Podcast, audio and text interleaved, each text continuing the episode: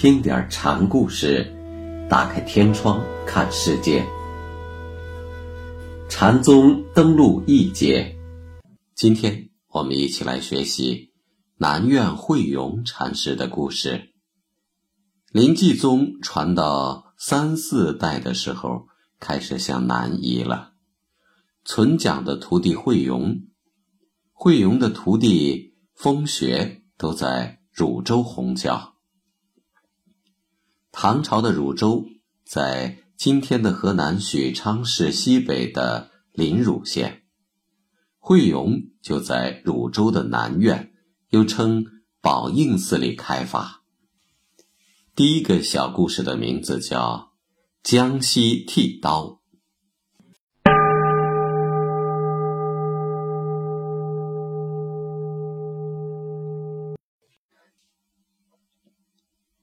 慧永曾在上堂说法时说：“赤肉团上臂力千仞，臂力千仞是说的那个超拔无偶的无畏真人。”说完，有位僧人站出来问：“赤肉团上臂力千仞这句话可是和尚说的？”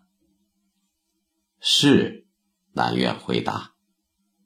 僧人听罢，忽地将禅床掀翻了。僧人的意思是说，推倒这个臂力千仞的无畏真人，显示出非佛非圣、凡圣如一的气概。禅师虽然被掀到了地上，但也不是个好惹的。他说了一声：“这瞎驴胡闹。”僧人没有觉出这是计，就准备说点什么。未开口时，慧永抡棒就打，说个话头，逗弄对方的思虑之见。林济当年说无畏真人时，就是这么干的。引蛇出洞，抡棒就打，是林济门下的大德们的惯技。这种反败为胜的招数。很少有人不上当的。床也掀了，棒也打了，禅师这才问僧：“从哪儿来？”长水，僧回答：“长水是东流还是西流？也不东流，也不西流，那又怎么样呢？”僧人道声珍重，转身要走。但没这么便宜，禅师的棒子已经打过来了。林记家的八棒是无所不打的。有僧人来参，禅师举起斧子，僧人很乖巧，见状就说：“今天是我倒霉。”慧永便把杖子放下，不想这个僧人还留了一手，说。和尚还有这个在，意思是说你还有不打棒子就放过去的时候吗？言外之意是说禅师有心存胜负的意思。僧人既这么说，禅师也不客气，抬手棒打。又有僧人来参访，禅师就问。从什么地方来呀？襄州。来干什么？特来礼拜和尚。来的不巧，宝应不在。